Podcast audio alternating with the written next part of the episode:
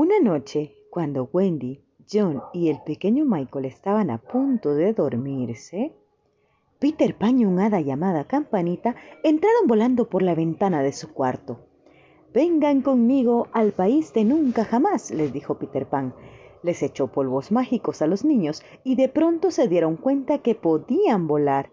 Salieron por la ventana que estaba abierta y volaron alto en el cielo sobre las calles de la ciudad. Wendy sujetó fuertemente la mano de Michael. Él era el más pequeño y ella siempre cuidaba de él.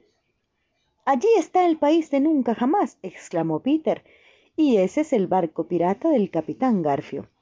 Mientras hablaba, se escuchó un fuerte estruendo y una bala de cañón pasó junto a ellos. Afortunadamente, nadie fue herido. Peter presentó a los niños con sus amigos, los niños perdidos. Todos ellos vestían abrigos de pieles y más bien parecían pequeños osos. Ellos vivían en un hogar secreto subterráneo entre las raíces de un árbol hueco. Wendy, John y Michael muy pronto se instalaron en un lugar.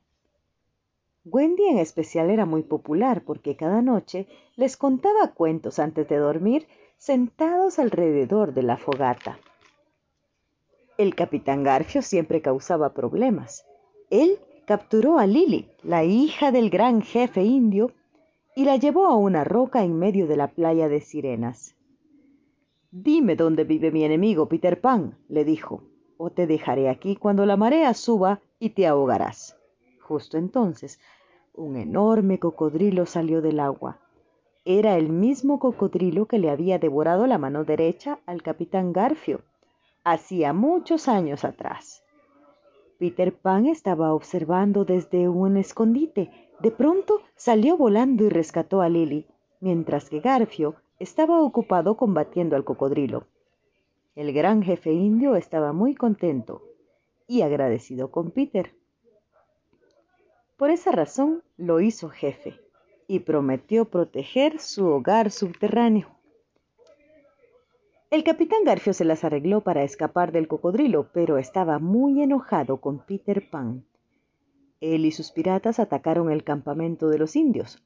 Tomó prisioneros a Wendy, a John y a Michael, y a los niños perdidos. Se los llevó a todos a su barco pirata. Ahora los haré a todos caminar por el tablón, gruñó Garfio. Wendy será la primera. Los piratas no se dieron cuenta que Campanita se había ido volando a advertir a Peter Pan. Justo a tiempo llegó Peter, cuando Wendy estaba a punto de subir al tablón. Peter Pan y el capitán Garfio pelearon alrededor de todo el barco, llevando Peter la delantera. Finalmente el capitán Garfio se subió a las jarcias para escapar, pero Peter Pan voló detrás de él. Garfio se abalanzó con su espada y perdió el equilibrio. Garfio cayó con una enorme salpicada al mar, donde fue rápidamente tragado por el cocodrilo. Ya era tarde y Wendy, John y Michael debían despedirse y volver a casa. Habían estado mucho tiempo fuera y sus papás estaban felices de tenerlos de regreso en casa.